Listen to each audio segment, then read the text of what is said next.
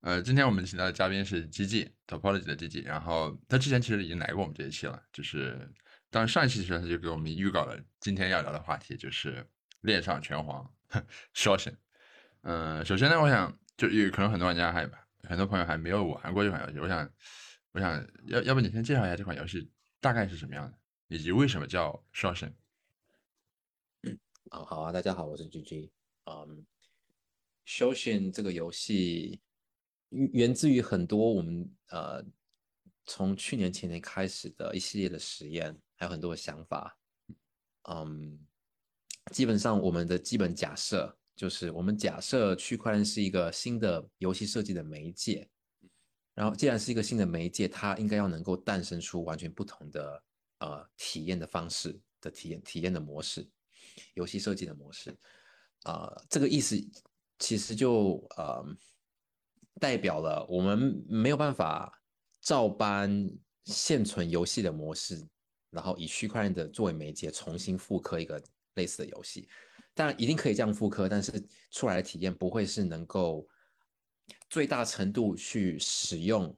呃这个媒介本身的特性，就是其实就是 skeuomorphic 这个字的概念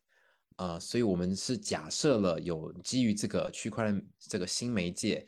能够诞生出的原生的。新的呃互动体验方式，然后我们想要去探索这样的方式会长什么样子，然后其中一条探索的的的的支线的想法就延伸到了 NPC 这件事情，就是啊 NPC 是不受玩家直接操控的角色，可是说穿了 NPC 其实也是游戏公司啊的的的设计员设计出来的行为，它也是人设计出来的。所以修行这个游戏其实就是想要打破这个樊篱，就是这整个游戏基本上就是让玩家在设计 NPC，然后 NPC 与其他 NPC 进行互动或是对战。所以它是一个格斗游戏，但是与一般格斗游戏不同的是，你不是直接用键盘或控制器操控你的角色，你是被游戏给予一个 NPC 的编辑器，然后你要去设计出你的策略或者是你的行为。然后这个行为会驾驶着你的角色去跟其他的角色互动或是对战，然后这个行为可以说简单是，比如说，呃，我的角色跟敌人角色如果还距离很远的话，那我要朝他走过去，或是或是冲刺过去。然后如果够近了，到什么程度，我要开始进行我的攻击或是防守的行为。但是复杂起来就可以很复杂，因为修行里面到后来加了一些呃呃。循环相克的一些招式，所以其实两边需要进行一些猜呃猜招以及拆招，就是要去猜测对方可能会出什么招，提前进行应对，以及猜招，就是对方如果出了什么招，要进行什么样的应对去反制或是自我保护。那还说起来还挺像，就是我现在突然想起来，就是比如说德军，德军在一战、二战中，其实他们的参谋部其实非常类似。现在说神玩家在做的一个事情，就是他德军参谋部在定计划的时候定的非常的详细，就是呃当然他一方面他们定的非常详细，就比如说怎么调配军队啊，然后什什么什么时间点要军队要到哪个小小镇，另一方面他们同时给那个一线的前线的，就是呃战斗部队是有很强的自主权的。但是我就说前面那一点，就是定计划定的非常详细这一点，参谋部其实某种程度上是在把对前线的德军。部分当做一种 NPC 去 program 的，就如果从一个宏观就是战战争的一个角度看，我们内部有常常使用另外一个游戏的呃范式来当做我们的参考对象，就是啊 Football Manager 或者说球队管理游戏。OK，对对对对对对，嗯，跟这游戏相比，修行的一开始实在是非常困难，因为嗯，修行一开始的。所谓的 NPC 编辑器，就是要让玩家设计所谓的有限状态机，然后还我们还铺路给玩家一个很小的城市编辑框，然后去写一些很小很小的城市，啊，但说出来其实还是在写城市，所以就会让我们内部测试的有一些玩家是没有任何技术背景的，就觉得这游戏基本上玩不起来。啊，对，这我们就是直接把把那个就是游戏核心的那个线路。全部铺路给玩家了，一下子吓跑了，所以我们就就开始进行了很漫长的抽象化的过程，就是我们要去找到一个好的 abstraction 抽象，去包裹这个编辑的过的流程，然后让这个编辑流程能够更平易近人，更贴近呃，就是非技术人的日常的思考方式。你你这么一说，我突然我昨天晚上就是加紧玩了一下修行和就是噬魂，因为我正好也装了噬魂，然后我发现我在玩噬魂的过程中，其实我是在不知道是用自己的大脑编程呢，还是在对自己的大脑编程。就是噬魂在进入游戏的时候，它有一个界面，大概就是告诉你说每个键是起什么作用，类似这种。然后呢我看完之后，我大概知道说，然后我就我就进入游戏，然后我就发现那个对手。当然，队友是 NPC，就是在扛我的时候，我其实部分的在看，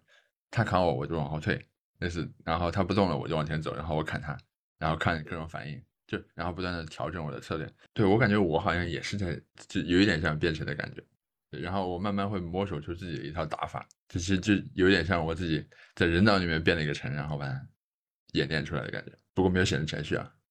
对，这个这个其实就是我有修行，希望把这个策略思考的部分外显出来。让你去就是直接的描述它，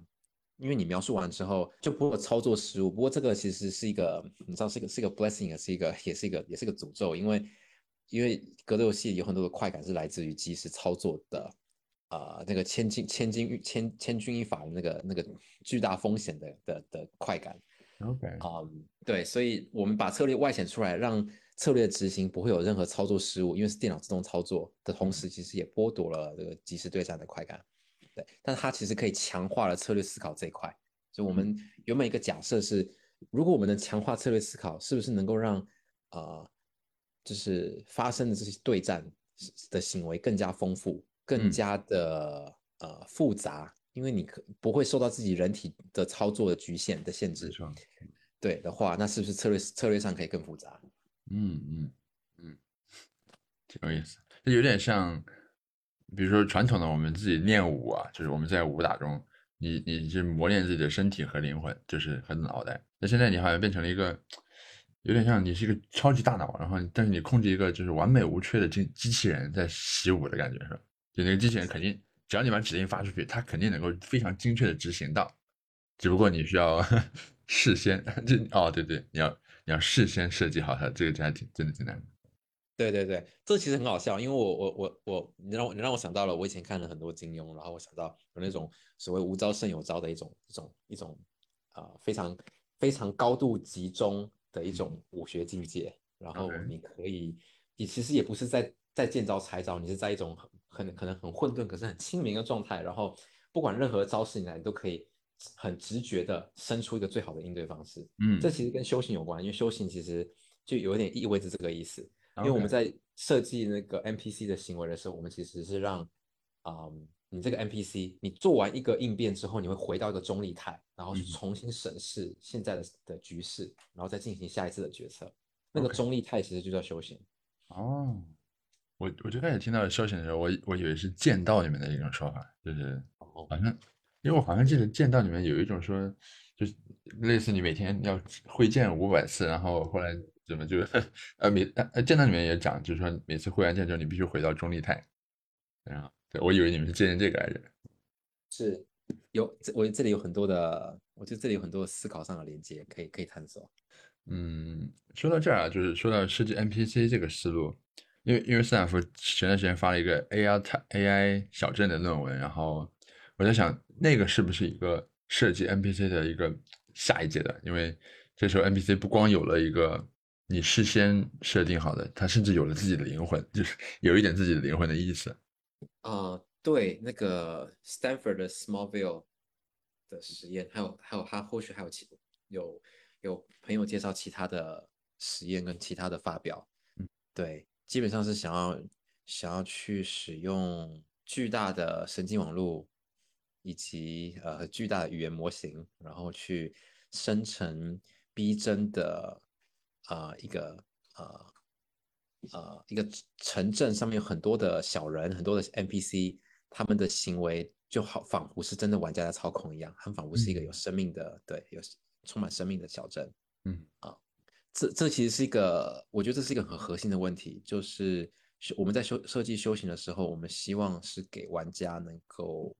最直接的对这个行为的编辑编辑能力，嗯如果是你是透过一个训训练好的 AI 模型去当做这个编辑的编辑界面的一个，算是一个中继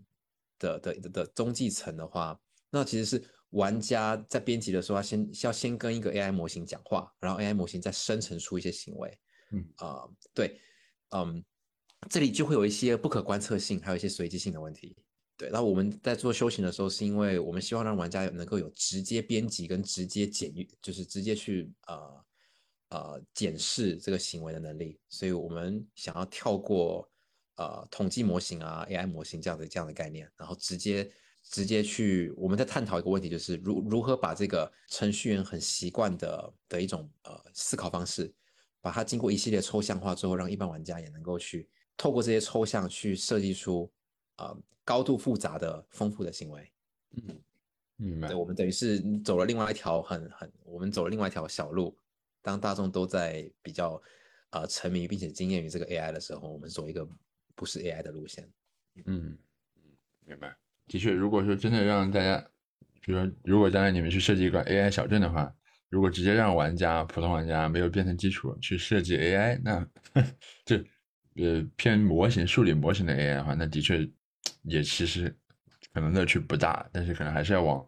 不知道是再往下还是再往上，不管是具体还是再抽象一层，然后大家能够感受到这种设计的乐趣，才才才才能成为一个好的游戏。嗯，哦，这这里啊，我觉得这里甚至触及到了很多层面，比如说为什么我们要做游戏，还有游戏设计背后的一些美学的价值。嗯我觉得美学价值之间并没有高与低的之分，只是选择啊。比如说沙盒这件事情，其实可以发展出的游戏方式就是给你一个大沙盒，然后你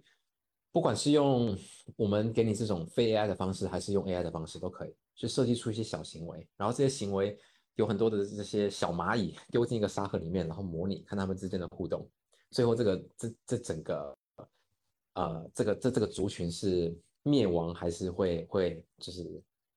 啊、在这个沙盒里面非常非常繁荣的发展跟生存。呃，这也是另外一种游戏，沙盒模拟实验的一个的一个的一种小游戏。对，嗯，对，那这这也是是回到美学吧。我们当初因为对格斗游戏的呃崇拜，所以 选择了这个模式去去作为基础来来来做。但我们知道格斗游戏没有办法复刻到链上，因为就回到我们觉得我们假定区块链是一个完全性的媒介，所以可以参考现有的游戏。呃，对，但是肯定是要发展出一条属于这个属于这个媒介原生的路线。嗯嗯。那 Shoshin 这个模式，它和链的没有链可以吗？或者它跟链的独特结合点在哪？修行目前公开的版本里面是不牵涉到区块链的，所以其实严格上来说，它不是一个非，它就不是一个非链呃链上游戏。嗯，但我们会说它是一个可以被验证的游戏，因为整个游戏的回圈是用呃是是执行在 Cairo VM 里面，是 Cairo 这个虚拟机里。但问这问问这边的问题，或是嗯，可能比较对这个产业不熟悉的人就会问，那如果执行在 Cairo 虚拟机里，是不是就代表是在跑在链上啊？嗯这两件事其实可以分开讨论，因为区块链是一个是一个呃，以公链来说是一个公开的一个执行环境，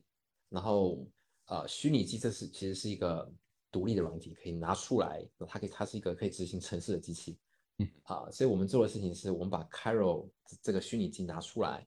然后经过一些操作把它包装在一个呃可以在本机执行的这个这个呃 Web App 嗯这个应用程式里面，所以你在浏览器上面跑休闲的时候，其实你在本机就已经在跑 Cairo 虚拟机了，然后 Cairo 虚拟机上就是并行着整个修行的核心程式。这个核心程式其实就是做所有事情，包括进行模拟每一帧两边的 NPC 在做什么行为，然后这些行为会如何驱动他们的身体，然后这身体会进行一系列的物理模拟，来看谁撞到了谁，谁打到了谁等等。啊，OK，对，这完全在本机执行。对，所以目前是没有碰区块链的。嗯嗯，考量其实很简单，因为我们我们我们清楚的看到瓶颈是在游戏设计的迭代。那如果一一定要使用区块链作为，就一定要让区块链介入到我们这个迭代的周期里面的话，就会严重影响我们迭代的速度。明白。嗯对，然后也会严重影响玩家的体验啊。那要加入区块链，其实是一个是修行要继续发展必须要思考的课题。有很多的方式，比如说，呃，可以在让对战在链上进行，首先，然后对战的记录必须要记录在链上，因为区块链是一个不可篡改的一个呃真相的的的的的的源头。对，所有真相都记记录在区块链上。对，所以对战的记录，谁做了什么，打败了谁，在什么时候，然后排名等等，如果要做一就是一楼的排名的话，或者分分数的计算，都要在链上执行，或是链上至少在链上验证。嗯，对，然后另外还是可以，另外还可以再做其他的，比如说 marketplace 这样的事情，或是韩式库这样的事情。韩式库就比如说有人设计了一个 NPC，可是 NPC 的一部分其实是开源的，所以其他人的 NPC 可以参考它，或是。把它当成一个零组件拿来拿来使用，嗯，那这个零组件的这个交换或者贸易也好，其实应该在区块链上做是很适合的，嗯，OK，所以主要是涉及到，比如说呃资产的互换，这一定肯定要要链上，然后涉及到一些不可篡改的记录的时候，是必须要链上。啊，是但现在还处于你觉得还处于玩法迭代的阶段，就没有必要。这战斗本身其实完全可以在链上验证，因为在 Cairo 执行的，所以 Cairo 执行完之后是可以吐出一个 trace，然后这个 trace 可以生成呃零知识证明，这个证明可以在链上进行验证。所以并不是说所有战斗都在链下跑，然后然后链下说就是说的算，链上其实只是纯粹相信链下战斗的真实性而已。其实不是这样子，因为用 Cairo 写游戏的目的就是为了让这个游戏本身是完全可验证的，所以每一场战斗都可以吐出一个零知识证明。然后在链上进行验证之后，链上才会把这个战斗视为曾经发生过，然后才会去计算排名的变化等等。现在开发 s o c i a l 的难度，我不知道和比如说和九五年、九六年大家开发拳皇的时候，这个难度是相当吗？还是？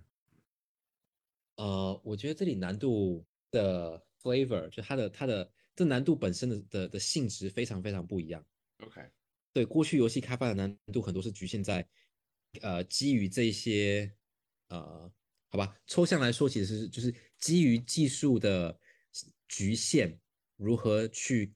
去想出一种设计，可以在这个局限里面发挥它发挥它最最好的特性。嗯，啊，对，然后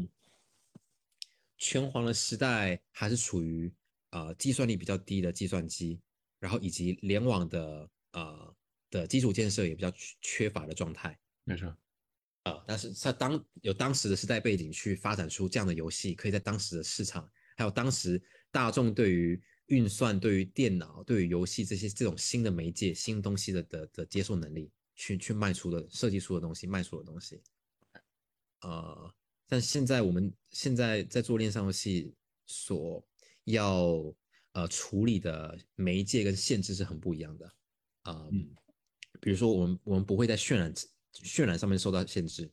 因为渲染在本阶段渲染，所以可以用浏览器。浏览器的话就可以用 WebGL，或是甚至有 WebGPU，所以其实渲染能力很强，理论上很很强的。嗯，受到更多的限制，比如说是受到了区块链这个交易必须要等待，因为它必须要等待共识的这这这个眼睁睁的事实，然后要去设计一个游戏，在这个限制之下还能够很棒的运行的，而不是需要。比如说有有很多游戏，如果直接复刻到区块链上来的话，比如说一个呃一个 real time strategy 哈，一个即时战略游戏，你要在区块链上直接运作的话，给玩惯了星海争霸的玩家一看，他们就会说这个游戏怎么跑这么慢？然后我们就要很费力的解释啊，这个东西是因为每一个动作都记录在区块链上。然后区块链是一个不可篡改的资料库啊，等等，然后它的运算是不可篡改的，国家不能够，也不能够呃随意 ban 的的的介入的一个一个新的一个运算平台。游戏玩家可能会觉得，呃，这跟我的游戏体验有什么关系？是，就是这这件事情是一个很费力的过程。对我我是有我我知道有些团队试试着在把区块链进行改造。来让有各用各种不同的方式改造，比如说去做 sharding，或是去做 VM 本身的一个就是呃直接的改造，让它就是成直接成为一个适合运行游戏的一个的的的区块链，专专专为游戏设计的一种区块链。我们走的是是比较另外一条路，是基于区块链的限制，我们如何去设计出最好的游戏。至少我们过去一一年一年半的探索是循着这样的逻辑的。你刚才说就是在就是不同时代的游戏做得好的，其实都是在当时的技术环境下，就是当时肯定有很多限制，比如当时网速啊什么图像的，在那个限制之下去做出一个适合当时最好的游戏。那意思是不是说，在当前的限制下，要设计出一款好玩的游戏都非常难？我觉得可以从操作上，或者从嗯从证据上来看，我觉得凭良心说，或者是说从呃非区块链的普罗大众玩家的角度来说，全链上游戏当中有高度可玩性的，可以拿得出来让人惊艳的东西，其实应该应该是非常非常非常少的。对，所以从这个角度来说，其实就也验证了一这一个可以说说是一个运动吧，全全链上游戏的一个一个一种运动，或者说是这个呃这个新的设计的范式，都还是属于非常早期，并且是困难的阶段。嗯嗯一旦有一个成功了，肯定就会有很多的 copy。游戏设计也是这样子的，一旦有一个吃鸡的模式，大家都想做吃鸡啊。你有没有研究过过去那些就是模式开创者，他们是怎么成功的？是怎么找到这个模式的？有一个呃角度是透过 modding，因为事实证明，玩家的创意很多时候是啊、呃非常的呃光怪陆离，是是超过游戏设计师游戏设计师的想象的。所以，如果你能够赋能玩家，你把你把设计的工具直接给交给玩家用的话，玩家可以 mod 出很棒很棒的东西，然后之后那东西是有高度商业化的价值，是有可能有商业化的价值。我们但很有很多游戏是这样诞生出来的。对吧，嗯，对吃鸡多塔，对，很多都是这样子，嗯，所以这里就变成是，好像玩家其实充满了创作力，但是在电脑上编程这件事情，从我觉得某种意义上呢是违反人性的，因为它要你用一种很制式化的、很可能相当线性的过程。很结构化的方法去思考一件事情，这件事情本来就有点违反人性，所以才要去经过这么多专业训练，才能培养出一个很好的程序员，或者说一个电脑架构的的的一个职业。那所以要求玩家，玩家是有这么多创造力没错，可是你直接让玩家开源城市，让玩家去改城市，这样子也不行，因为这样子你这样子玩家的表现力没有办法获得发挥，所以是要找到中间的一个甜蜜点，比如说把地图编辑器给玩家，玩家就可以编辑出各种奇怪的地图。然后把呃怎么样的角色编辑器给玩家，玩家可以编辑出很奇怪的角色等等，把一些游戏模式的呃克制化的一些模组，把它包装成呃不需要写程式也能够进行改改动或是克制化的一个界面，这样的话玩家的玩家的创意就或是创作力就可以得到发挥。然后如果是区块链游戏的话，在给玩家释放更多创造力的这个事情上，区块链游戏是有更多的优势的吗？还是？啊、我觉得首先，嗯，区块链作为一个新的媒介，所以它在文化意义上就能够吸引到一群啊、非主流的人。嗯那我觉得非主流的人的话，嗯，会有不一样的创意，所以这这个蛮有意思的。啊是因为主流的人的话，我我我我常用的比喻是有有个地心引力这件事情，就是你会会在主流人主流的里面的人会被主流的概念以及主流的呃呃惯常的各种不同的做法、系统的做法，呃，像地心地心一样地心引力一样被吸住。啊，但非主流的人就会比较不受地心引力限制，它可以反反重力的飞来飞去。嗯嗯，对，那我觉得刚好区块链作为一个新的媒介，它能够吸引到非主流的人来做，会做出一些奇怪的东西。那奇怪的东西就有机会诞生出新东西嗯啊嗯，所以这是本身一个文化上的优势吧。啊，是，所以所以那些相对对非主流更包容一点的文化，其实通常就是更有创造力的文化。啊，是，我觉得，啊，对，因为这样子可以让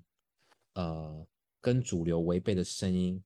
更容易被听到。因为主流声音如果不够，主流声音如果太大的话，就会间接压制非主流的声音，这没有办法。是，对，嗯，我觉得这是这是从文化上的角度来说吧，我觉得也可以从技术上角度来说，比如说 EVM 这件事情，就是用一个单一的执行环境，用一个单一的一个呃电脑，讲讲直白点就是电脑，嗯，来作为创共同创作的一个平台的话，那城市在互相沟通上就更就更加容易，就比较少有会有格格式错位，所以必须要经过很复杂的转换的问题。比如说今天一个游戏如果要布到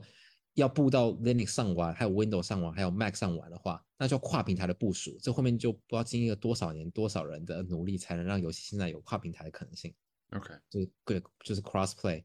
啊、但如果今天两个游戏都布在区块链上的话，然后如果有有一些呃 access，就是隐私权的控制或是就是存取的控制的设定的话，其实这两个游戏是可以互通的。当然，互通在设计意义上有重不重要，或者是是是是不是只是为了做而做，是另外一个话题。可是至少在执行层面上是做到的，因为在同一台电脑上面用同一个系统去建构，所以这个城市之间的互通性本来就很高。但这已经是老生常谈了，DeFi 已经做到了。啊、已已经给我们揭示了这个这边的潜力。OK 对，但这件事在游戏上，我觉得还是属于极早期。那有有有很多的声音，比如说，如果一个游戏的核心回圈不好玩的话，那你把两个不好的游戏和不好玩的游和呃游戏回圈串在一起，也不会突然变得好玩。这这就这这这个说法，在某某些层面上是很有道理的，我觉得。嗯嗯啊，所以是为了为了串而串本身，嗯，对，嗯，不一定是呃很有生产力的做法，没错，但它但是作为实验是很棒的，我觉得作为实验去探索这件事情是很棒的。嗯有点像 DeFi，大家互相串的话，其实也是各个组件自己先完成一个功能，对吧？对对，自己能够站得住脚，提供一个很棒的服务，然后在串之上可以再进，可以再衍生出额外的 emergent 的，就是啊，对新的服务可能性。嗯所以，比如说 Game 这个是，首先大家有自己有几个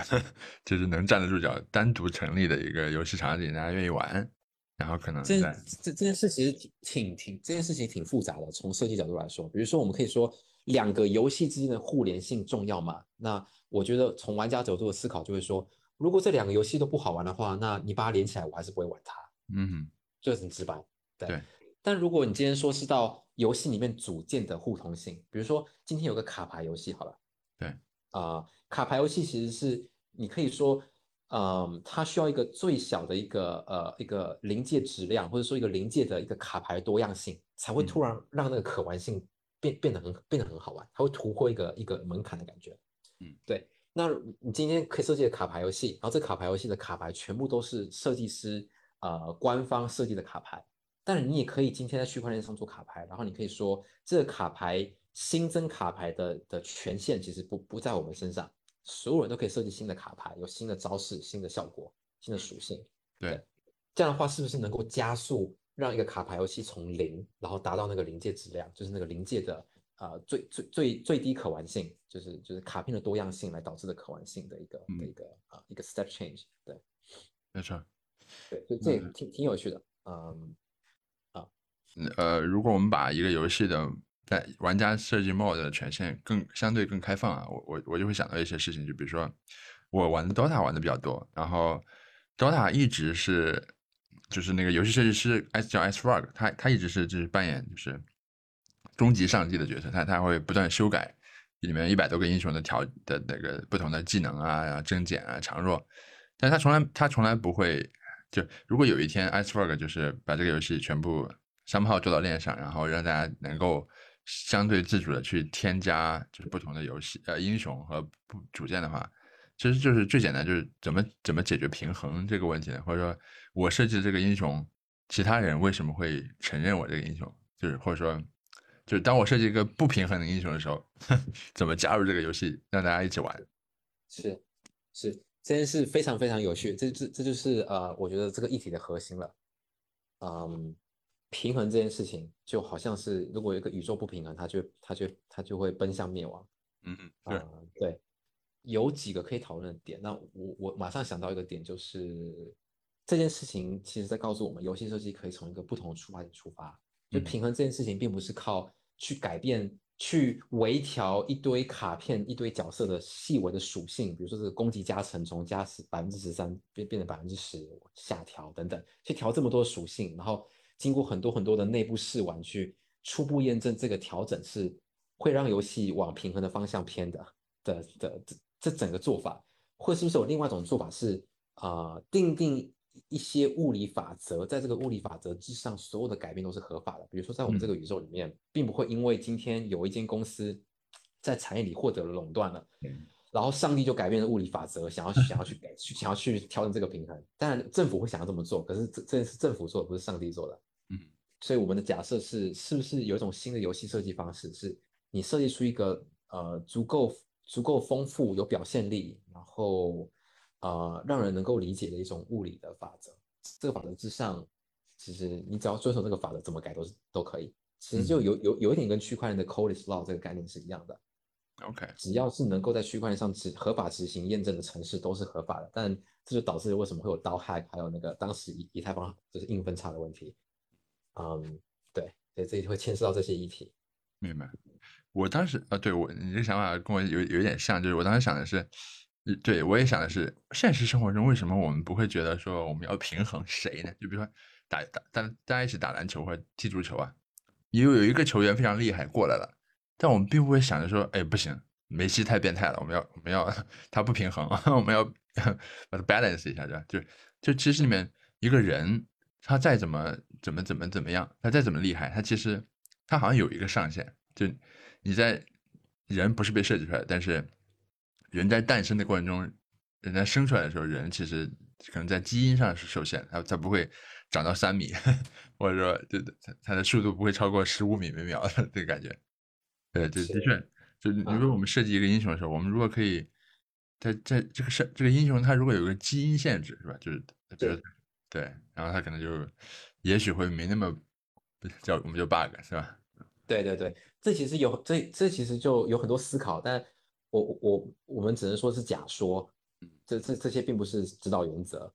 嗯，一个假说是可以参考物理的不变量这件事情，是所所谓的守恒定律。嗯比如说，我今天如果要设计一个新的英雄，然后这个英雄要在攻击上有所突出的话，那他就要等价交换，他要他要失失去一些什么，然后才能导致那个等价是那个守恒的定律是能够维持的。那所以游戏设计从游戏设计方来说，就是要去设定到底什么是什么等价原理必须要被遵守。那这个原理之上，其实大家怎么换都可以。你要换出一个攻击力超强，可是被任何人碰到一下就死的，那也可以，那是一个选择。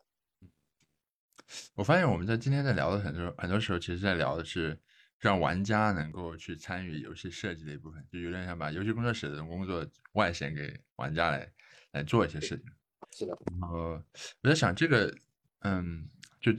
还是就是这个是跟区块链游戏是相符的，是吧？价值观上。啊、我觉得这这个这是跟整个互联网的进程都相符的一个价值观。啊，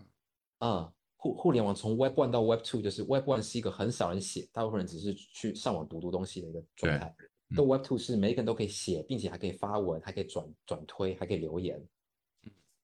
更多人能够创造。对，所以是一个读读跟写的一个这个这个平衡的移动啊。那游戏设计也是啊，就是游戏传统上来说，世界上有一群人有高度的创意跟以及技术的背景训练等等，他们能够在这个产业里面做游戏，很少人做游戏，然后很多人玩，就很少人写，然后很多人读。那现在透过区块链这个媒介，希望去调整这个平衡的支点的位置，让更多人能够参与。但参与的方式并不是很暴力的，那就让每一个人都写程式就好了，并不是这么暴力的做法。对，是，对，嗯嗯嗯，区块链游戏这个媒介，区块链这个媒介有它有没有让就是就是让大家更多的参与去设计游戏这个事情变得更简单，或者说更不是更促进呢一我觉得在游戏的范畴里可能还没有发生，？OK，这这我感觉到啊、嗯但是已经在就是 DeFi 已经这件事已经发生过一次了，对吧？有很多的概念上的金融产品，如果是从在业界的工工作流上面是要经过很多很很很多层层的把关以及控制，才有可能去被部署到被人家使用的。那 DeFi 上，如果你今天有个想法，你你写得出合约，然后你能够承担那个风险的话，你明天就可以部署上去。嗯啊，OK，所以在全链游戏里面也是，就是如果有一个全链游戏是在链上，然后我能写一个合约，我就能写出来，写出来就不需要游戏厂商的允许，我就可以跟他就是有机拼起来了，感觉 OK。对对对，我我觉得是可以的。对，那这件事就有点像回到很 DeFi 很早期在在讲 Order Book 这件事情，就是我们是不是要用用挂单的方式来来来做链上的代币的交易，然后这件事情就呃从金融角度思考来说非常非常的直观，因为挂单的话就可以把把需求跟跟 supply 跟 demand 没合，这样的话就交易很有效率等等。啊，但是在区块链上就就非常难做，因为区块链上的的交易又贵，然后又要等，这个没有办法做，就很难做挂单不这件事情。但我们都知道后来发生什么事了，后来就发现了，后来就发生了的的那个 AMM 这件事情。对，所以这件事情就有点像告诉我们说，啊，确实区块链这个媒介就像网络进程一样，让更多人能够参与到设计的过程当中。可是设计过程当中，因为它毕竟是个新媒介，所以把旧有的设计方式生搬一套过来，啊，应该是应该是会呃逊于原生的设计。但一开始刚接触新媒介的时候，肯定我们的思考都还是被过去的范式吸住了，就那个重力还在啊，所以那这边又去接触到了，所以让更多非主流的人进来参与的话，是能够或许能够加速这个进程吧，去找到一个新的原生的的方式。好，那金融上也是，我觉得游戏上也是，就是现在游戏上的设计就有点像是当时还没有出现 AMM 一样，当时大家都在想挂单布的的那种情况。对，然后现在一样，大家就会从自己可能从小玩的让让人很感动的游戏，有有一些有有些游戏设计师是从，嗯，就是自己的生长背景让自己感动的游戏，然后希望在有区块链上复刻，然后想把这个感动传给更多人，这是一种这是一种设计的逻辑。另外一种逻辑是一种比较从商业的 adoption 的角度，就是说什么样的游戏能够有更大动画的可能，从那个模式去出发。所以这群人会看到修行，就会说。格斗游戏不是一个很小众游戏嘛？这个从商业逻辑上是错的，你们干嘛这么做？那我我们不是用那个逻辑思考的啊，我们是在在做实验，嗯，对，有很多不同的思考方式吧。但是最终还是需要去找到新的方式的，就是可以这么说吧，就是 AMM 的这个 moment 需要在这个啊，就是这个链上游戏的这个运动里面发生，可是现在还没有发生，所以现在还在 pre AMM 的阶段。明白。嗯，目前就是这里呃，区块链游戏里面。特别非主流的团队，你觉得有谁吗？啊，我觉得，啊，我可以推荐一个团队叫做 Tenet，T E N E T，但他们应该还没有做出一个可以玩的的，或是他们至少还没有公开给大家我试玩他们的游戏。OK，他们更像更像是在做一个在 Minecraft 这个架构下做一个链上的物理模拟，然后这个模拟可以让你，就是我刚刚说的，基于一些物理法则，你可以去做各式各样的高度自由的操作。嗯。嗯 嗯，大概是这样的逻辑，明白，有意思。非主流，嗯，不知道为什么我对非主流有一种叫什么强烈的喜爱。嗯，对啊，我觉得这个这这个，我觉得是跟整个网络进程是有很大的关系的吧，就是是在希望让更多的非主流的或者是多元的，就是啊。就是 Vitaly 很喜欢讲那个 plural 这个字嘛，pluralism 这件事情，让更多的呃奇奇各种形形色色、奇奇怪怪的个人的偏好，能够去找到发声的管道，还有归属感。我觉得基本上就是这这这整个互联网运动，区块链其实也是一个互联网运动的一部分，没错的的的一个核心的一个精神。啊，回到消息这个，我想问一下，就是。就如果传统的格斗游戏啊，就是它的乐趣来自于可能那个时代里面的街机史的躁动，或者说在街机史里面跟一个陌生人互相对打，然后当时的那个画面，然后音效，然后那个打击感，那个摇感，嘚嘚嘚嘚，就是这种就是乐趣来自于这些东西的话，我想知道就是 s h o r t i n 的核心乐趣来自于是什么呢？就是比如说你希望他的一个终死忠玩家是是一个什么样的群体，然后他们他们为什么特别喜欢玩这个？啊，我觉得这是在摸索的阶段，但我们从呃实证上来说，从我们在就是 Stanford Blockchain Week 办的那个锦标赛，我们发现了，呃，一开始在在资格赛的时候，大家设计设计自己的 agent，然后进行排名，都没有进都没有看对战的时候，其实还蛮还蛮，呃，那个气氛还蛮压抑的，大家好像在在做功在写功课一样，是。对对，然后排名排完之后，OK，进就是进进行了资格赛，开始开始进行对打。开始对打之后呢，我们就邀请一对一对的对战的的的设计师本人坐到大荧幕前面，那个我们放两个沙发，然后让他们就是很放松的坐下来，然后看大荧幕，看他们的他们的儿子，看他们的儿子跟女儿在在在大荧幕上对战。嗯，对战发生的时候，所有人眼睛都亮了，因为是你看到了你的思考在跟别人的思考进行互动，然后那 OK 互动是是是相当有趣的啊，有很多的有很多的呃戏剧化的时刻是，嗯，基本上我们没有进行任何彩排，那个戏剧化时刻都是就突然冒出来的。嗯。有比如说，因为我们有进行随机，我们有加入随机的过程，就是你可以在你的策略里面进行随机数，然后用依照随机数来判断你要做什么行为，你可以让你的行为有一些不确定性。对。一个一对，啊、对，然后这件事情就让呃锦标赛的时候有两个呃对战，然后第一局 A 赢，然后第二局 B 赢，所以要打到第三局来看谁赢。可是其实同样两支，他们只是因为有有随机数的关系，导致对战的结果不一样。然后那个时候的对那个戏剧化张力就很强，然后还还有其他的其他的时候看到看到看出一些奇怪的物理的 glitch，就是会突没有破图，可是会有突然很奇怪的情况，比如说我可以在墙边把你打飞，然后打飞起来之后，我可以接另外一招把你继续打飞，然后那个第二招的的 Y 的冲量会跟第一招结合，所以你会飞得非常高，基本上就不不太符合物理。就你会飞得飞得老高，然后摔下来，然后竟然没有没有没有就是 fall damage，就是你摔到地上并没有额外的伤害，嗯，这有很多很好笑的时候。嗯，那因为接招这件事情很多是玩家自己发现的，我们自己在设计的时候，我们也没有我们自己也没有，嗯，不管是用玩的方式还是用用理论的方式去去算出所有可能所有接招的可能，所以这接招是玩家发现的。其实我这时候我我就想问一个比较虚的问题，就是游戏为什么就是人为什么会喜会喜欢玩一些特定的游戏？我我其实有点没想明白。就是我昨天玩了一会儿那个噬魂就，就有点更想不明白，就是为什么我小时候会这么这么的喜欢玩那个噬魂，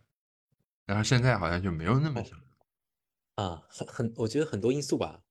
我玩游戏有带来的乐趣非常多，啊、我觉得也有很多的，也我我觉得有很多从学术意义上探讨这件事的书，啊、从不同意义上探讨，对这个不胜枚举，嗯，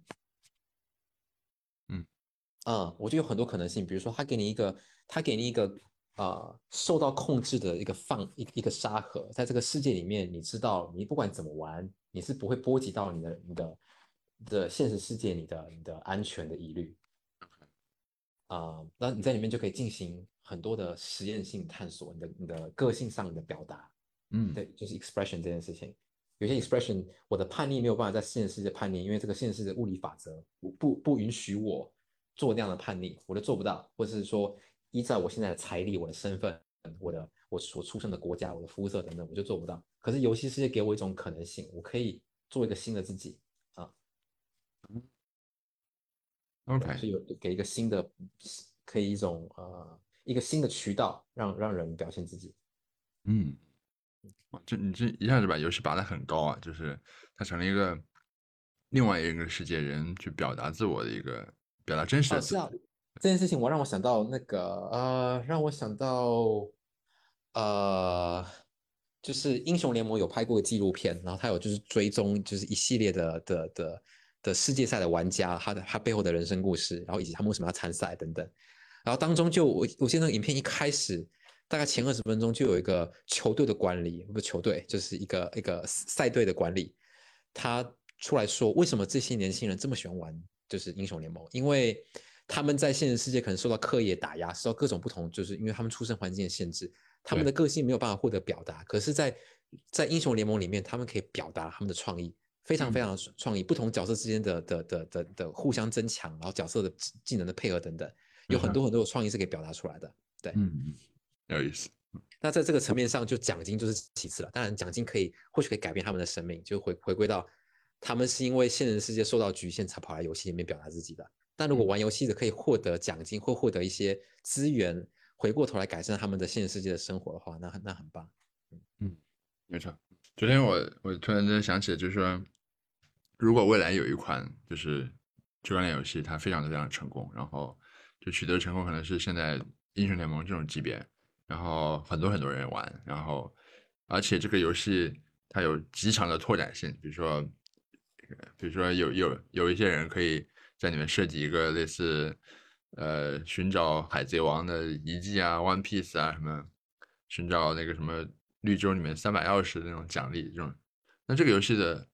影响力会就是它会非常非常巨大，就变成了我们这个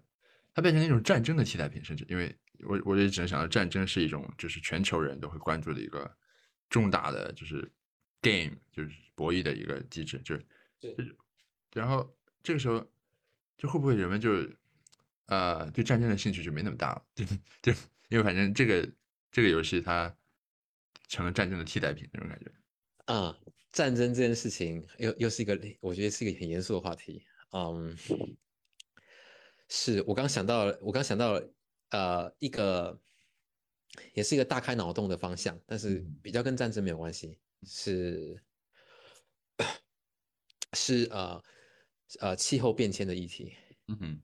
啊，就是说我们在讲游戏，游戏其实会去模拟出一个世界，让你在这个世界里面进行游玩。对，那你这个模拟如果能够上升到高精度的物理模拟的话，那你其实是可以去模拟这个地球。那已已其实已经有这样的游戏，就是模拟一个小地球，然后你在上面进行资源的开发扩展，然后会有气候事件，会有外星事件，陨陨石会嗯飞过来，然后你要去保护你的生态，然后不受，然后不不要污染你的生态啊，然后能够那个生存下来等等。但我我刚刚想要讲的是更更严肃的，就是如果能够在区块链的尺度上，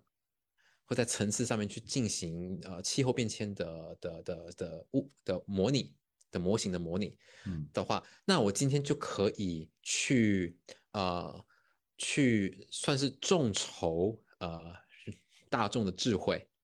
跟创意，去想出呃或是去呃模拟气候变迁的可能性、改变的可能性。就你可以把很庞大的、很庞大的可以被计算的问题放到区块链上，然后去众筹智慧去去想办法解决它。众筹智慧是怎么个众筹法？众筹智慧其实就有点像修行，比如说我们先缩小到修行的层次上来说好了，我们可以说，呃，修行就是要我们假设现修行现在已经有一个链上排名的机制，然后大家去啊、呃进行对战 matchmaking，然后去、嗯去想办法把自己的这个 elo 的的的分数往上打。OK，这其实就算算是一个众筹，我们就是在众筹全世界的玩家，看谁能够先达到一楼两千、一楼三千。啊，然后其实没有人知道，连我们自己设计师也不知道，到底怎么样的招式怎么串可以去可以可以找到新的 meta，然后这个新的嗯 meta 可以爬多少分数等等。嗯但是这是这个游戏的框架里面去众筹玩家的智慧。那如果游戏已经替换成比较严肃的的世界的社会问题，或是但是前提是要可以被计算的，可以被嗯计算的问题的话，那这时候那就变成在众筹智慧解决问题了。嗯嗯，明白。啊，你这么说，我突然想起，就是就你刚才提到模拟世界这个事情，我我一个强烈的感觉就是，人类似乎是一直在，不管是游戏还是其他东西，就是想把就是各种东西，想把现实世界在模拟世界里面就是实现出来，就是我们我们总想对模拟一个尽量尽可能贴近现实的东西，然后模就这样的好处就是说，我们可以在里面就是做做模拟运算嘛，然后这样可以反过来指导现实世界的感觉。然后你刚才说到说，我们能不能把就是对啊，就我们用模拟来解决现实的就是巨大的问题，气候变迁，然后战争或者政治什么什么经济这些东社会文化，就是就就就其实区块链还挺适合这种模拟，是不是？因为它是一个真实的，然后不可篡改，然后还是公开的，就是这样的话，啊对，加上你你说的就是它是公开的话，这样还可以去众筹大家的智力来去解决这个事，那真的就有可能，是吧？就是你也不用真的去现实中去去跑一遍，而是你可以在模拟线里面就能跑，啊，大家都能看到，啊，大家都能看挑出最好的一个方案。对啊嗯，对啊，我觉得这一块就触碰到了，嗯，我之所以会在这个产业做事的其中一个核心的的的一个呃，算是精神的引导吧，嗯就是就是这件事情，就是我觉得可公开透明可以被验证的计算，你可以去有机会去解决很庞大的社会问题，然后这个问题前提是要可以被计算，或至少是能够被抽象化，或是被呃设计成一种可以被计算的问题。嗯的话，就可以用这个用这个方式来来来众筹智慧啊，而且众筹智慧的前提还是可以还可以达到另外效果，就是能够去 align，能够去对齐大家的看法，可以去协调，那就是区块链作为一个协调机的概念。对，这个协调这个怎么理解呢？协调机就很像是我们今天遵守同一个合约，所以合约所导致的行为，我我们已已经接受了这个可能性。就我们今天都遵守了，比如说 Gitcoin 今天就是要用二次方投票来发来来来来啊，就是来发布这个呃这个奖金池或是这个 grant 池。那我们都遵守这个合约前提之下，然后我们把钱放进去，我们进进行项目的投票嗯的话，那最后项目拿到多少钱，就是这个合约导致的结果。那已经协调了我们这个行为，我们就。就是如果没有这个中间这个二十万投票这个合约机制的话，那我们可能就要吵架投票，用各种人质的方式，用各种委员会的方式来决定钱怎么发。但今天用合约来强制执行一件一件事情，我们把我们整个的所有的理想、我们的思路，然后整合进一个合约的系统里面，然后我们大家共同遵守这个合约，那他就是他就可以依照这个合约一丝不苟的把我们的的 grant 呃的 donation 把它发布发布给需要的项目，对。这么说，我想起就是，就是比如以前大家关于投票作假的事情，未来是不是投票会发生在链上？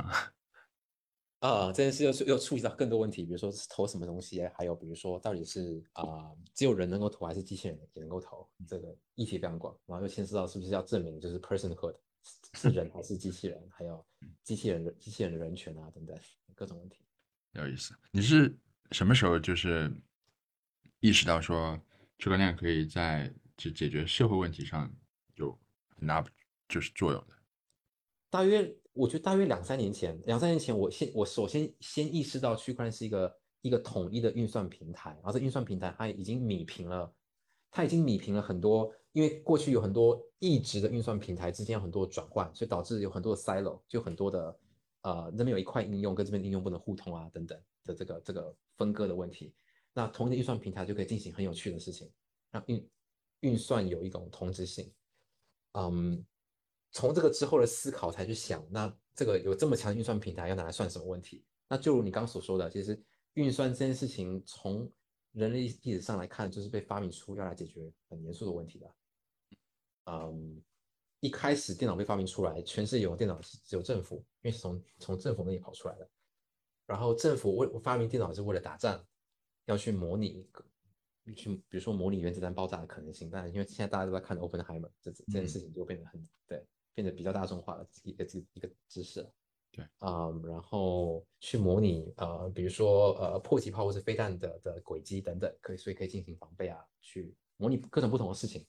去去去解码，去去解开敌方的呃呃加密电报的密码，所以进而能够去在战争上获得优势，都是战争从战争开始的。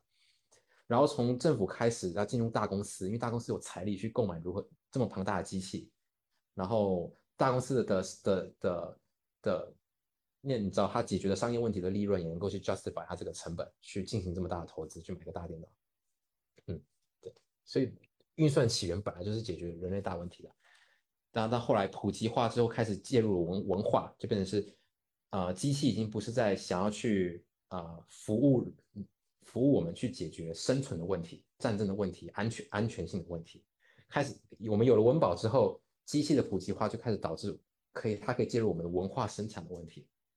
啊，一个一种新的媒介，让我们在上面找到归属感，然后找到文化创作自呃，你知道自我表达的可能性啊。那现在区块链好像又又又又可以回回归到我们解，我们可以解决大问题。但金钱本身就是个大问题嘛，比特币的发源就是。比特币发行并并不是要做一个全链上驱动性化游戏，对，它要解决这个钱的问题，对，啊，信任的问题。其实区块链呃，就是也也是从就是大问题开始，然后现在慢慢的，比如游戏可能相对来说不是那么大的问题，是吧？就是也是计算能力有了显著提升之后才。是是，对啊，我觉得我我个人觉得，嗯，可能从某些语境合理，可是我觉得。有一种说法是，我们要如何 onboard the next million people，或是 the next billion people to blockchain，就是一个这种 onboarding 的问题。我觉得这个 onboarding 问题，呃，从我的思考来说是个假议题，因为 onboarding for the sake of onboarding 很奇怪，我觉得这个这是一个说不通的、有点荒唐的事情。一件事情有价值，自然就很多人使用。我们我们从 onboarding 的角度出发，啊，我就有点本末倒置。但这有可能是因为我从我比较从核心技术逻辑哲学去思考，我比较少在接触，我的思考比较不属于啊，you know marketing PR sales 这块的东这这的思考。所以，嗯，对对，呃，我是不是从那个方向思考的？啊，我觉得有一些 onboarding 的人想的是，就有一些可能是纯粹是从市场 PR 角度，还有一些人可能是从就是呃就是。如果底层技术在大家第一步接触的时候，呃，使用体验上没比较困难的话，嗯，大家可能觉得这个会对 onboarding 有阻碍，然后就是，呃，就是账户抽象这些东西，我觉得我这块可能还有有一些就是，呃，是恰当的，对，对对，我觉得你你讲的这个非常好，我觉得我马上想到，我刚刚在这个呃我们的这个对话之前，我刚刚内部在讨论一些其他的。事情包含了啊，就是呃，权益关系人的沟通这个议题上面，就是我今天要做一件事情，可是这件事情关系到了很多人，那我如何去说服或是展现给这些人，就是这些这件事情的价值，让大我们大家可以在同一个阵线上面去同意这件事情的价值。啊，这件事情就本身就牵涉到 sales，牵涉 onboarding，就是我要如何 onboard，比如说我我今天做一个呃，我我我今天在 topology 嘛，然后我今天做一件事情。我要如何去 onboard 我的，嗯，我的客户，或是我的合作对象，或是是我的潜在投资人等等，去呃了解或以及支持我这件事情的价值。然后这个 onboarding 本身，因为大家来自不同的背景，所以我如果只是讲比较高深的核心的技术或是哲学的话，有些人会没有办法 get 到，他就不在那个频率上面。对。可是如果 onboarding 本身可能是一种很谦卑的姿态，就是我今天需要你。到我这个同一个阵线上面做这件事情，所以我要了解你是讲什么语言，然后你在乎什么事情，然后我要去达到你的需求。嗯，你们在做 sourcing 的这个过程中，其实这时间应该还挺漫长，至少有半年或一年，是吧？对，中间有很长一段时间，呃，没有在做它。OK，对我们，对对，大概有我们修行从呃去年四月五月。啊，很快的把第一第一第一版的呃，就是概念验证做出来，大概花了一个礼拜做。做完之后，然后可能多讨论了一两个礼拜，然后就完全放下来了，去做其他事情，包含艾赛跟跟诺诺。嗯，对，从在今年年初重新把它捡了回来，因为有不同的原因，包含了我们更有自信了，然后就是觉得这这个这个想法本身的价值压压了很久，没有办法再压抑了，那就回来做它，等等。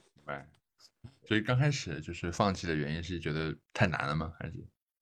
它牵涉到层面很广，而且包含一开始可能把东西把事情想的比较复杂啊，然后还有执行能力上的，因为我们团队啊虽然是以我们虽然是做做游戏来做实验，那我们团队过去都没有任何人有专业的游戏设计背景，或甚至是连网络开发都是我们从头学的。啊，我过去的背景不包含网络开发。哦，嗯，对。对我过我我区块链之前，我的产业是呃呃是就是神经网络的的芯片加速，OK，完完全不同的东西。我我是做做做硬体做做做电脑架构的，嗯啊对，所以就要从要从头学很多很多 stack 很多的很多的啊 framework 还还有函式库等等都要去重重新学，然后再包又又加上了网络开发这件事情是。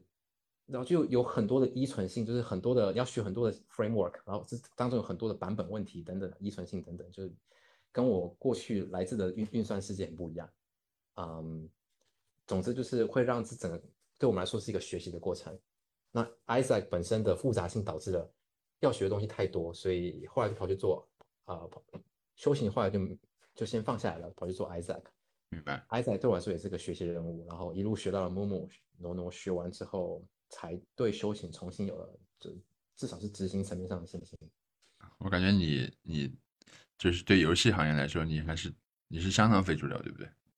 啊啊，我我就我基本上我我不把我我不把自己当成个游戏行业的一员。OK，对对。OK，那你们在重新开始捡起修行开始做的过程中，就是有没有什么样的关键转折点，或者说？在那些点，你们才你们你们选了一条道，然后可能当时你们可以选另外一条道，就有这样的时刻吗？发生了很多次吧。嗯，这这个事情可能也只能从结也很难从结果论，如果是以单以结果论来评断当时决定的的的正确与否，我觉得也也不太对那些决定不太公平。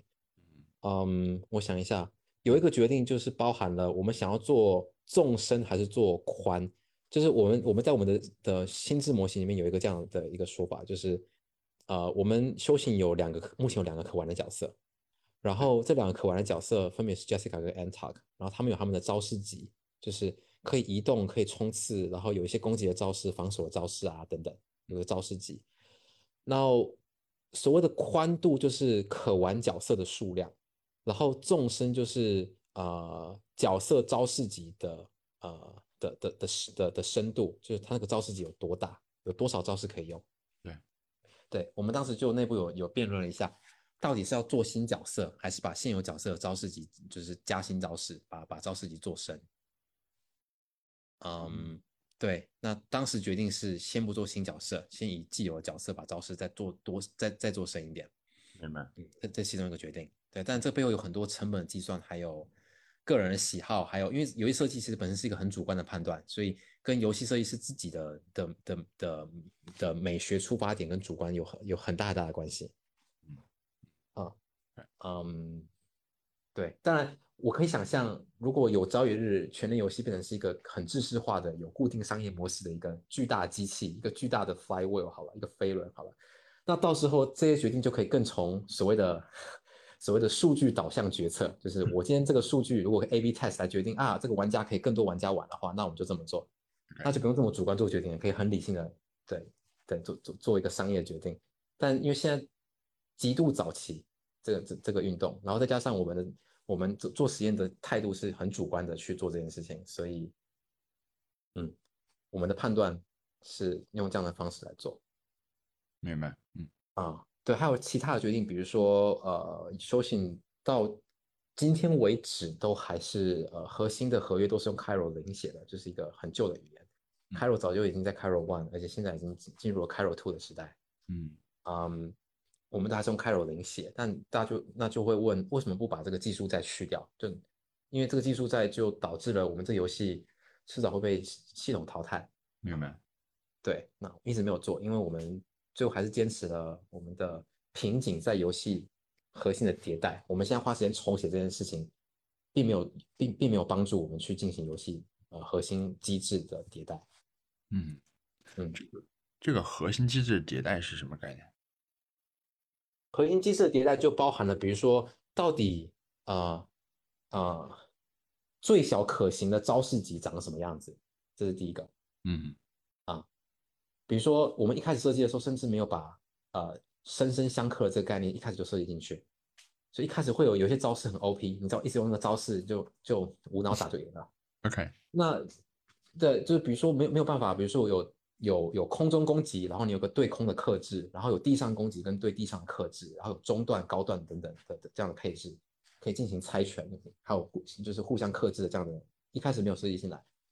所以后来就决定把这件事做进来。嗯，对，然后还有其他的，包含呃设计界面，因为修行就是一个 NPC 的编辑器外形的玩家的一个 一个实验，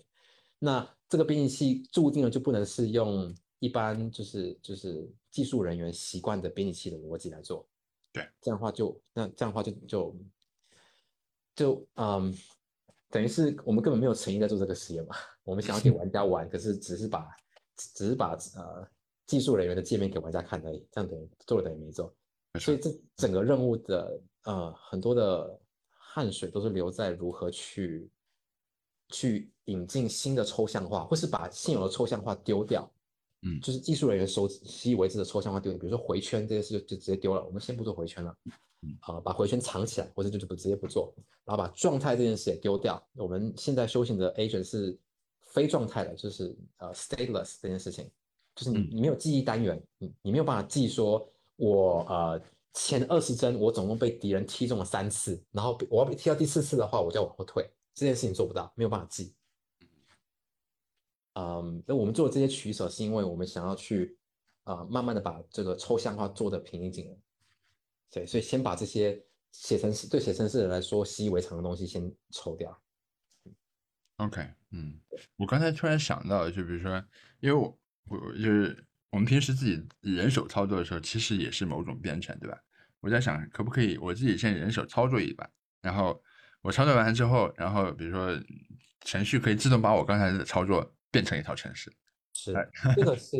这个是 AI Arena 有一个很很有名的一个的游游戏的项目在做，名字叫做 AI Arena，然后他们他们是用呃模仿机器学习这件事情，imitation learning，让基本上就是你跟你的儿子玩，然后你的儿子你你你的儿子会学，就是儿子学老子的行为，然后儿子上场跟人家人家打，嗯，然后他是用机器学习在背后去把人类的行为捕捉下来，然后抽象化成机器学习的的的的模型去驱动儿子的行为啊。对我感觉这样是最最直观，就是普通玩家真的是就对吧？嗯，这里就会我们我们觉得，因为我们当时的假设就这里就会回归到一个核心的限制，就是今天啊，老子教儿子的的的的战斗行为是局限在于老子的肌肉操作的的的的能力，没错，就就回归到这这块了。我们一开始就想要把肌肉操作这个直接拔掉，嗯，可以慢慢想。OK，感觉游戏设计的确是一个。我感觉是一个特别精妙的一个事情，就是好像要做很多很多的取舍，然后对，就好像是一个在一个特别复杂的迷宫里面要找到 exactly that line 的感觉啊，是啊，对，在这里需要，我觉得这里需要特定的个性跟特特定的特定，呃，有有有有特定的美学的人去做这件事情，因为太多不确定性了。没有，当没有任何数据支持，没有任何理理性的证据支持某件事情的价值胜于另外一件事情的价值的时候，那怎么怎么做判断？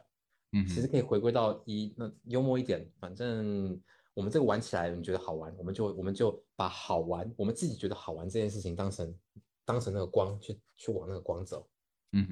哼，OK，有很多方式，对。哦，对啊，尤其是你们这种就是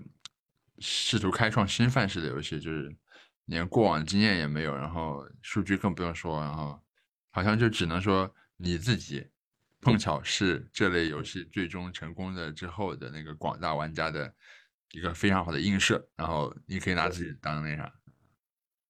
对对，我觉得这里就变成是对对设计师很挑。嗯，我可以举个极端例子好了，今天呃想要做链上游戏的探索，然后这个组织。基本上核心人员没有一个是玩游戏的，他们不太不太玩游戏，也不太在乎游戏设计。可他们觉得这是一个很新的运动，有潜巨大的商业潜力，所以想要做这件事情。咱们就设定了各种 alpha test、beta test 的结构，然后去想办法去呃透过测试当中去揣测玩家喜欢什么，然后用玩家喜欢什么来做这件事情。嗯，这是一个做法。然后另外一个极端做法就是设计师本身有强大的呃，就是非常非常多的游戏的经验。玩过非常非常多游戏种类，就一一一路成长上来都是在玩游戏，而且是带有一种很批判性的眼光在看不同的游戏的。他就是一个鉴赏家，从然后他同时本身也具备了实作能力，所以他能够他的手跟他的脑是可以凑在一起的。他不会是高度的批判一些游戏，结果自己的手没有办法做出就是对应的对对应的体验或对应的系统。啊，呃，我会把赌注压在后者身上，因为。在一个早期巨大不确定性的的的一个环境里面，再多的使用的测试都没有办法揭示出很棒的路。嗯，对，嗯，你自己就是后一种是吧？我的团队吧，我的我的团队有一个我我们我们的核心呃开发者跟游戏设计师，他他的一个主要依据就是他会问自己：我今天啊下班了，好啊，就是正常意义上的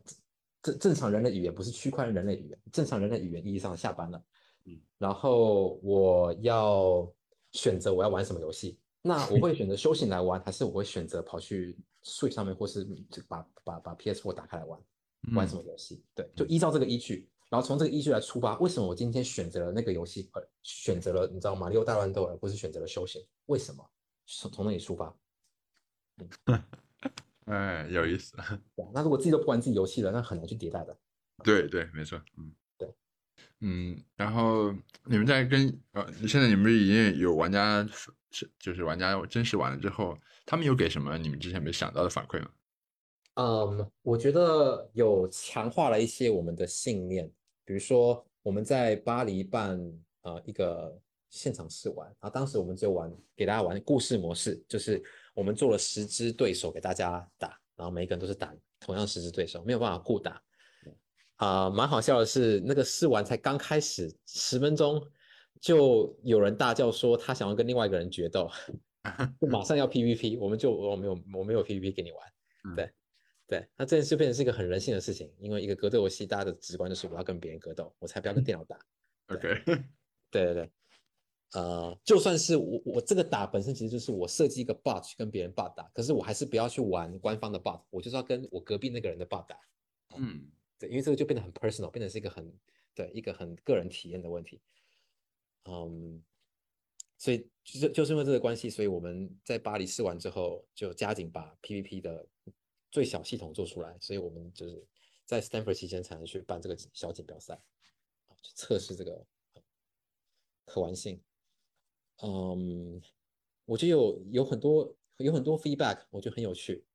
呃，有很多 feedback 其实在 UI UI 上面，因为我们做这个呃界面，它在操作上是有很多的摩擦力的，然后有很多的很多的 feedback 都是是专注在这个摩擦力上。比如说，为什么这个功能需要滑鼠右键？那我滑鼠如果没有右键，我怎么办？或是为什么这边需要用滚轮？或是这边的，那我用平板的话我怎么做？等等嗯啊，像平板的滑鼠右键就很难做。对在平板上触控怎么怎么怎么点右键，对，还有双击这件事情，我们之前的 UI 里面有有有些东西是要要点两次才能触发的，然后有人就抱怨说点两次很累，要点很多次之后还要点两次，嗯哦，对，这些这些东西，不过这些东西，我觉得从游戏设计的一个的一个嗯一个呃高台上来看这件事情，就会说啊、这件事情感觉不重要，因为更重要的是游戏核心的设计，这个使用者的摩擦力这这件事情啊、之后再修，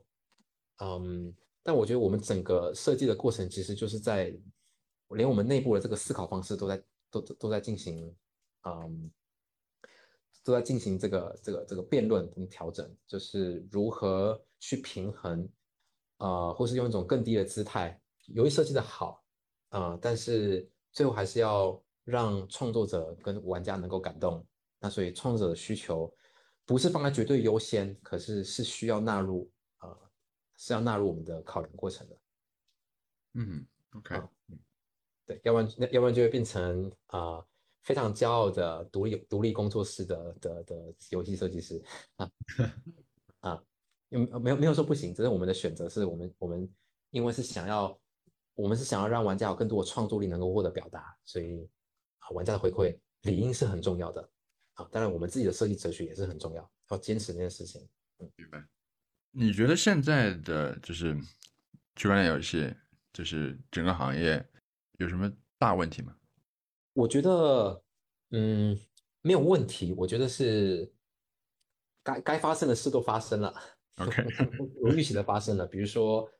嗯，因为有有出现了话题的真空，所以导致啊、呃当自主就是自主世界跟链上游戏成为有有话题性的可能性的时候，就有有很多的注意力跑进来。没错，对，利利用这个话题，嗯，这很这对我们这这个圈子待过，觉得很正常，嗯，OK，对，然后我还是觉得，我还是觉得我们需要一个 AMM 的时刻吧。然后我我们修行可能也会会有帮助，发现这个时刻。我不确定修行是不是就是这个 AMM，可是它会有帮助，因为它在它在思考上面迭代了很多，它进行了很多的呃很多的辩证的过程，所以应该是有帮助产业往 AMM 的方向推过去。AM 这个这个比喻其实就是对，就是刚刚有说过，就是呃区块链作为游戏设计的新媒介，它是需要一种原生的范式，可是我们还没找到这个原生的范式。原生的范式本身应该是出来之后就会像像野火一样，或者像长野野草一样蔓延的东西，它甚至不需要你推，它自己就长长得很快的东西，因为它是原生的，有的它有可以规模化的可能性。嗯，那这这就类比于 AMM versus 啊、啊、就是挂单不交易这件事情，在区块链上 AMM 是更原生的设计。那现在在呃呃全链游戏的范畴里面，还没有找到 AMM 这个时刻，嗯还没有发生。有意思的是，就是 Uniswap 这种 AMM 的模式刚出现的时候，其实大家并不觉得它很好。我不知道，嗯对，然嗯后它是过了迭代了一年左右吧，然后碰到了就是流动性挖矿，然后这个就巨大的巨大的机会窗口之后，大家才会就是觉得，对，